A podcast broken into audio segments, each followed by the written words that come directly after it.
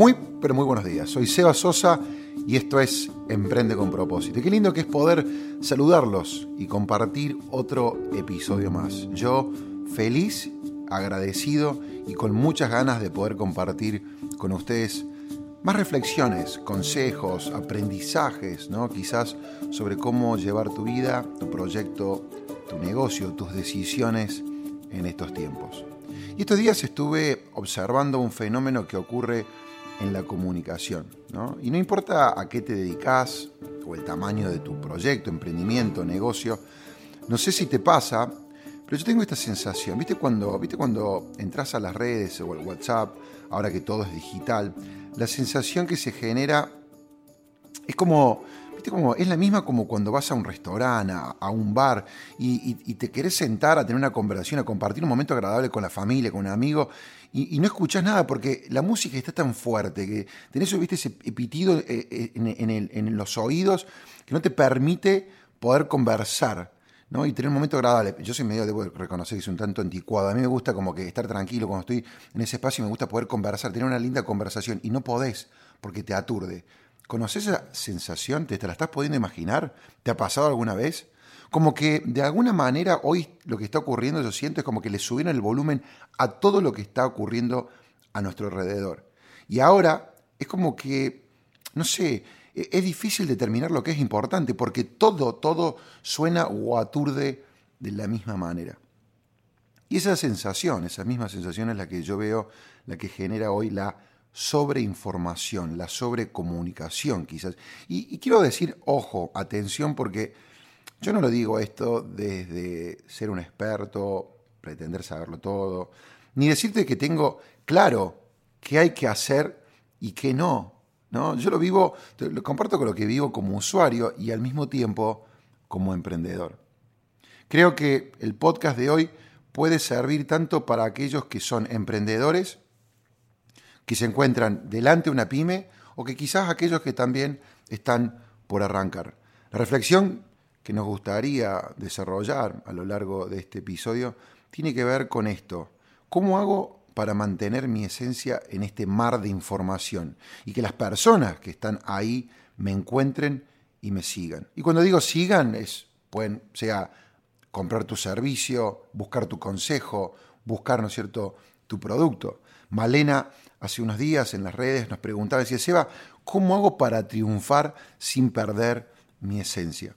Y creo que de algún modo esta frase de Gary Vee condensa o resume lo que queremos tratar hoy. Y ojalá, y puede que, ojalá es mi deseo, que responda a estas preguntas. El secreto del éxito en cualquier negocio está en la cantidad de pasión, energía y perseverancia que uno invierte. Lo dice Gary Vee. Podcast número 26. Arrasá con tu pasión.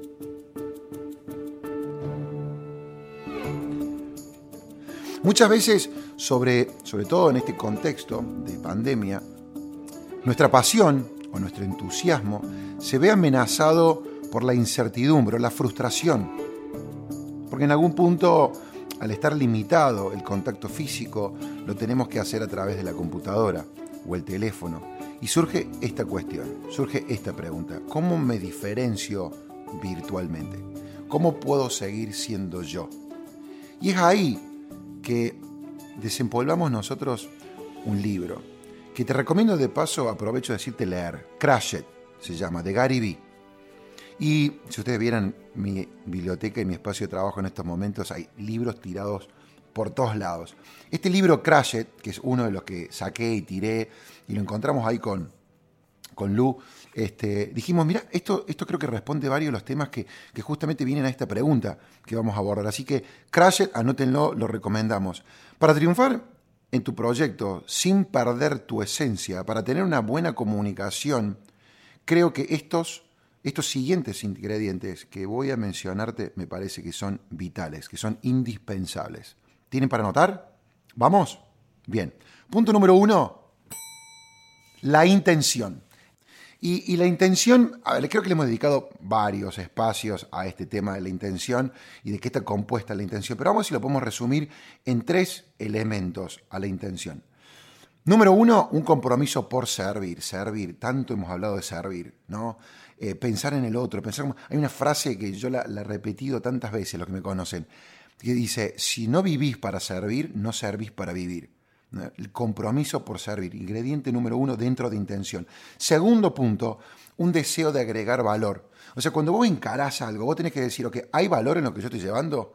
O sea, hemos hablado un montón, con lo cual creo que no hace falta que le dediquemos mucho más a ese punto. Y el tercer, el tercer punto dentro de intención es amor por la enseñanza, amor por la educación, instruir al cliente, ayudar al cliente. Yo tengo este, este, este pensamiento, esta teoría de que si igual al cliente le enseñás, si igual al cliente le educás, el cliente está parado en un mejor lugar para tomar buenas decisiones. Entonces es enseñar, es educar. Y creo que si todo lo hacemos, todo lo que nosotros encaremos a hacer pasa por este tamiz, no hay estrategia marketing que logre superar esta fórmula. Y esto me hace, me hace acordar a. Seguro que a vos te ha pasado también, a todos nosotros nos debe haber pasado. ¿Viste cuando entras a una tienda, se está buscando una camisa, un par de zapatos, lo que fuera, y, te encontrás con una persona al otro lado que de alguna manera te va llevando y vos sentís que te está convenciendo a comprarte esta prenda, ¿no? Y te terminas comprando, no estás del todo seguro, qué sé yo, y llegás y la, guardás en, el placar, lo que fuera, y al día siguiente te levantás y la mirás y vos decís, ¿y qué estaba pensando? O sea, no sé, no me gusta, no me queda del todo bien. Y cada vez que la ves, cada vez que la ves, decís, te lleva a esta situación. Y pensás en este vendedor, en esta vendedora, ¿no es cierto? Que de alguna manera te convenció. Y si vos lo hubieras pensado tres segundos más, estoy convencido. Yo, en este momento se me están viniendo eh, productos, camisas, ¿no es cierto? Que, que, que compramos porque de alguna manera nos empujaron un poco a tomar esta decisión. Y yo lo que estoy convencido, lo que he aprendido en carne propia con el correr de los años, es que eso está bueno en el corto plazo, en el largo plazo no, no hay negocio que pueda sostenerse o construirse sobre una venta donde uno está convenciendo a una persona. Decirte, a nadie de nosotros se nos ocurriría, sí, te recomiendo andar a tratar con fulano y tal, que me convenció de que yo comprara algo que yo no necesito. Un negocio a largo plazo de esta manera no funciona. Y si investigamos o hurgamos ahí un poquito más, a veces podemos encontrar que nuestra necesidad, nuestro objetivo, consciente o inconscientemente, nos lleva a convencer, en mayúscula, convencer a personas a dar un salto, a tomar una decisión, a comprar algo que quizás no tuvo la persona suficientemente tiempo para pensar, para analizarlo. ¿Se entiende lo que estoy diciendo? ¿Alguno de ustedes lo ha vivido, tanto como cliente o sentado al otro lado del mostrador? ¿O estoy yo solo que me han pasado estas cosas? Ahora, tenemos un problema, ¿no es cierto? ¿Por qué? Porque resulta que vos has vendido ¿no es cierto? Una franquicia, le has vendido un servicio, un software, ¿no es cierto? Una, una prenda a la persona equivocada, ¿no? Y, y, para que quede claro, te voy a dar una ilustración, otro ejemplo, ¿no? ¿No que te pasó de repente? Imagínate esto, ¿no? Imagínate que vos tenés una amiga o un amigo que te dice, che, Seba, eh, yo quiero ir a Salta. No, no, mira, yo, yo la verdad que no voy a Salta, ¿qué te parece si vamos a Bariloche? No, no, vamos a Salta. Entonces, ahí, digamos, y termina, termina ganando, terminas ganando vos. Y vamos a Bariloche. Yo quería ir a Salta, pero yo te termino siguiendo a vos, ¿no? Y vamos a Bariloche. Ahora, nos subimos al auto nos fuimos al auto y empezamos, y, al momento que nos sentamos, ¿no? Porque de repente vos me decís, mirá, Bariloche está buenísimo por esto, que esto, que lo otro, listo, fantástico. Vamos donde vos quieres que vayamos. Pero nos subimos al auto y ¿qué ocurre? A los 30 minutos yo ya empiezo a quejarme que el asiento es incómodo. Pasan 10 minutos más y no me gusta la música que vos ponés. A los 50 kilómetros pinchamos una rueda. Un par de minutos más adelante empieza a llover. Y yo digo, ¿sabes qué es? Si hubiéramos ido a Salta, mi app me está mostrando que el camino está despejado, que hay sol, lo estaremos pasando mucho mejor. ¿Y sabe la cantidad de veces que yo escucho y que yo veo dentro de nuestra red, o emprendedores alrededor mío, que veo que tomamos una propiedad, que tomamos un cliente, le prometemos una serie de cosas que luego de firmar una autorización, que luego de haber iniciado y firmado ese contrato, nos metimos en un embrollo total, porque le hemos prometido un montón de cosas. Y lo que estamos haciendo, estamos comenzando, tenemos por delante un calvario que vamos a recorrer 90 días, 120 días, 150 días con este cliente. Ingrediente número dos, autenticidad. Y, ciertamente la autenticidad es el reflejo de la intención. En el ejemplo anterior, eh, por esta presión que uno tiene por casa matriz, por, por, por las deudas, por uno mismo, por, por la sensación que vos tenés que necesitas avanzar, alcanzar tu objetivo, cuentas a pagar, a veces, como que eh, esa, aunque se dé de manera inconsciente, uno empieza a escuchar esta vocecita adentro que te dice, tengo que llegar como sea. Y de alguna manera eso atrofia tu conducta o tus decisiones, nubla quizás tus pensamientos, ¿no? Y la verdad es que uno no es auténtico porque no termina de ponerse en los zapatos del otro. Y a eso es lo que me estoy refiriendo en este punto. Solo está enfocado en su propia necesidad, en su objetivo, en ver cómo llegar a fin de mes y perdemos y sacamos de foco al cliente. Ahora, es cierto que al principio todos, y por ahí, no sé si todos, pero me animo a decir que la gran mayoría, nosotros arrancamos así, está muerto de hambre. Quizás uno tiene un capital y dice, bueno, yo tengo, pero el negocio no termina funcionando como uno se lo imagina, con lo cual empezás a escasear de recursos, ¿sí? Y entonces, al comienzo uno podría decir, entre comillas, esto es normal, esto es aceptable, esto puede pasar, pero esto yo lo veo en, muchas veces, aun cuando las empresas y los emprendedores ya son rentables, caminan, sus proyectos ya son sólidos, digamos, sigue ocurriendo, ¿no? Nunca deja uno de enfocarse en sí mismo. Déjame hacerte esta pregunta.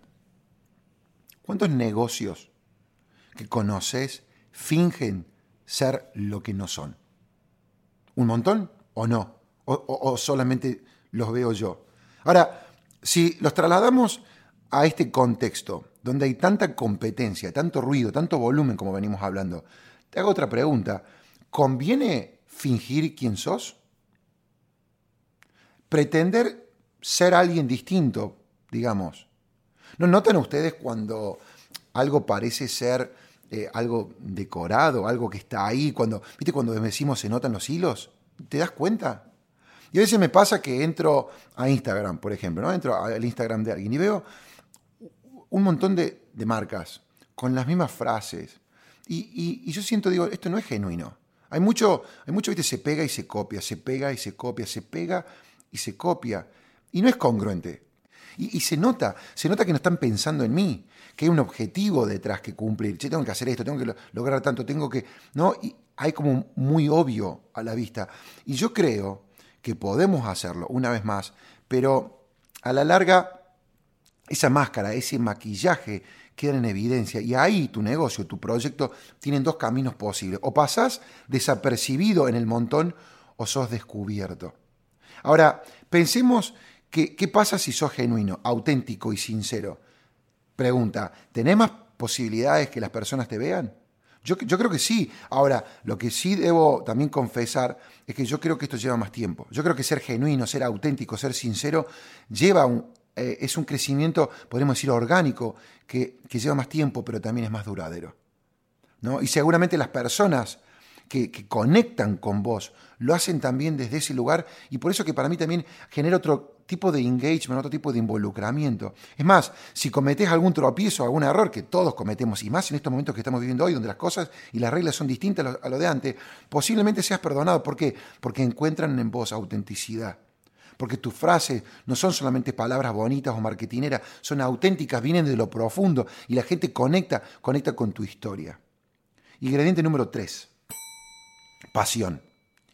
Si hay algo que caracteriza a los emprendedores es la pasión, ¿no?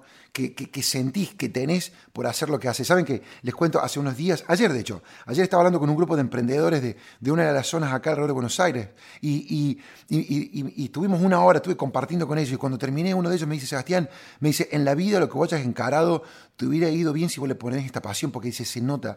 Y yo, la, pasión que uno tiene por lo que hace, ¿cuántas horas de nuestra vida le dedicamos a nuestro negocio? Son muchas. Ahora, imagínate si lo haces sin pasión. Es, es un bajón. Es, e, es, imposible, es difícil, una cuesta arriba. ¿No es cierto? Diría que es casi imposible. ¿no? Es casi imposible hacerlo y casi imposible triunfar. Por eso es que es esencial que tengas pasión, que ames lo que haces para asegurarte de que esas horas sean tan gratificantes y productivas y agradables como sea posible. Por eso creo que es esencial que tengas pasión. Cuando te apasiona lo que estás ofreciendo al mundo, cuando te apasiona lo que haces, ¿no es cierto? La calidad de tu producto, tu servicio o tu contenido tiene más probabilidad de ser visto, de ser notado, que se valore, que hable, ¿no es cierto?, el mismo producto, el mismo mensaje, hable de esa pasión. Porque seguramente te empeñes en que todo salga bien. Eh, y yo soy un eh, agradecido y tengo el privilegio de trabajar con personas alrededor que me ayudan de hecho a estar hoy delante tuyo acá, que compartimos esta pasión, que miramos y pensamos en, cada detalle y vos le dedicas tiempo, y tiempo que a veces, digamos, hoy uno podría decir, pero eh, ¿por qué lo haces? Y porque tenés pasión por lo que haces y te fijas en cada detalle y querés mejorar y querés ver cómo lo podés hacer investigás al respecto, buscas formarte, buscas pedir feedback a tus colegas porque amas el tema, porque amas el proyecto, porque amas el negocio y nada te aburre. Y eso se nota cuando hablas con tus clientes, cuando, cuando haces una promoción en las redes, cuando ofreces tu servicio, cuando lo que fuera te permite diferenciarte del resto, destacarte del montón, aún en este contexto, aún en estos momentos, aún en las redes sociales. Además, tu pasión es el generador de energía que cuando todo el resto de las herramientas se agotan, esta se enciende y te da un poco más. En nuestra empresa tenemos momentos en los que hay que trabajar muy duro, muchas horas frente a la computadora y al teléfono. Hay que cumplir con las reuniones, hay que resolver problemas financieros, hay que estar con el equipo y todo es importante y todo es para allá. ¿Cuántas notificaciones y alarmas suenan en este contexto? ¿No? Yo creo que sin pasión, sin amor por el servicio, por ayudar al otro, el trabajo sería frustrante y estresante. Pero al sentir pasión, los obstáculos se convierten en desafíos y el estrés y frustración que muchas veces aparecen se achica y se reduce. Podríamos hablar de pasión muchísimo más. Vamos al siguiente ingrediente, velocidad.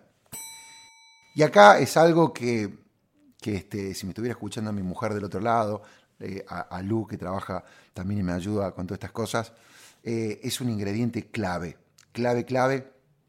Y ya hay mucha gente que yo vuelvo loco con este tema. En un mundo acelerado por la tecnología y por la pandemia, donde todo pasa fugazmente, hay que ponerse en acción rápido e utilizar el tiempo sabiamente y eficientemente. Y, acá voy a decir una cosa. Eh, y, yo sé que esto también es algo que a mí me sale relativamente fácil y mi socio, por ejemplo, todo el tiempo me, me, me pone en línea, ¿ok? Espero que Doti no esté escuchando del otro lado. Hay que, hay que también, de alguna manera, no tener miedo a equivocarse. Porque de los errores uno aprende. Ahora, con esto no estoy diciendo que uno tiene que equivocarse todo el tiempo, tenemos que, por supuesto, pero la velocidad a veces nos lleva a cometer algún error, por supuesto, también de esto hemos hablado en otro podcast, debemos cuidar, pero soltar a veces, si vos sos de esas personas que te preocupa, digamos, no quieres nunca equivocarte, la velocidad a veces puede llevarte a cometer un error. A mí, siempre, Doti siempre me decía, cuando vivíamos en Estados Unidos, cuando yo era realto, cuando trabajaba en, bienes raíces allá. Eh, a veces cuando, cuando me daba feedback, yo le decía, a ver, ¿qué te parece que, hago bien? ¿Qué te parece que son las cosas? Y yo la escuchaba a ella decirme, una característica tuya, Sebastián, de por qué te ha ido bien en el negocio, es porque apenas que surgía un tema, un problema, una cuestión, ¡pum!, vos lo solucionabas, vos saltabas encima, surgía una situación con el cliente, levantabas el teléfono y llamabas velocidad para responder, velocidad para estar ahí, para, para buscar, ¿no es cierto?, dar una respuesta cuando vinimos acá a la Argentina y nos costaba arrancar, yo me acuerdo que eh, nos llevó muchísimo tiempo, yo lo, he contado, y, me acuerdo que en un momento dado, eh, conversando con, Doti, yo dije, mira Doti, me da la sensación que esto como, como si estuviéramos arriba de un avión, ¿no es cierto? Y encaramos, encaramos la pista para despegar y estamos sentados ahí, dentro de la cabina, y miramos todos los relojitos, ¿no es cierto? Nos ponemos en marcha y arrancamos, ¿no es cierto? Tenemos todo listo, hicimos el cross-check, report y allá vamos. ¿No? Y vos sabés que de repente cuando encara la pista, vas viendo las rayitas que tenés marcadas en el piso. Y hay un momento dado donde vos estás cruzando y llegado a esa pista y sabés que tenés que despegar. Y si no despegaste, es como que Houston tenemos un problema. O apretás el freno o terminás arriba de la copa de un árbol, terminás arriba de una casa. Y, yo me acuerdo que yo le decía, Toti, tenemos un tiempo, hay que ponerle impronta, hay que ponerle velocidad a esto para que nuestro negocio despegue. Porque si no, nos vamos a este proyecto se va a arrastrar por el piso. Nos llevó nueve meses firmar la primera franquicia. Y esta sensación que decíamos, tenemos que meterle pata, tenemos que meterle gas. Yo creo que si no le metes gas a tu proyecto, a tu negocio, vas a crecer, pero vas a crecer lento. Y ese crecimiento lento ¿no es cierto? Se termina transformando en una agonía, era lo que yo sentía, era lo que compartíamos y conversábamos. Por eso que en el corto plazo hay que ponerse objetivos claros y en el largo plazo, acaba una palabra para, para, ustedes y para mí, para Sebastián Sosa, me la puso Lucía, este, me la puso marcada, dice paciencia. Y algunos de nosotros, quizás, algunos de ustedes que están allá al otro lado, se pueden sentir identificados conmigo, pero la palabra paciencia también es importante, porque en el largo plazo hay que tener paciencia, porque los resultados no vienen del día a la noche. Y en este contexto de sobreinformación, la velocidad de respuesta, de atención, de servicio marcan un gran diferencial y hace que tu negocio tenga más posibilidades de crecer rápido o despegar. Y para cerrar, me, gustaría decirte, si sos emprendedor y, estás al volante de tu negocio y te habías olvidado de tu pasión, eh, quizás aprieta pausa y pensá, ¿no? Volvé, a, volvé a esa llama original, volvé a esa pasión y, y hacete la pregunta, eh, ¿sigue siendo la misma? ¿Cambió? Y si, si estás por iniciarte, vos, eh, emprendedora, emprendedor, si estás por comenzar el camino de emprender y aún no te animás a hacerlo, es un buen punto también de inicio, buscar qué es lo que realmente te apasiona. Eh, hay, acá se abre un tema que podemos tratar en otro podcast, ¿no? Pero qué lindo que es cuando uno emprende porque sigue una pasión, porque sigue un deseo genuino, como hablábamos, de, de servir, de agregar valor. Esta es la base para desarrollar tu negocio. Y yo creo que en la medida que vos puedas unir estos puntos, mayor probabilidad de éxito tendrá tu proyecto.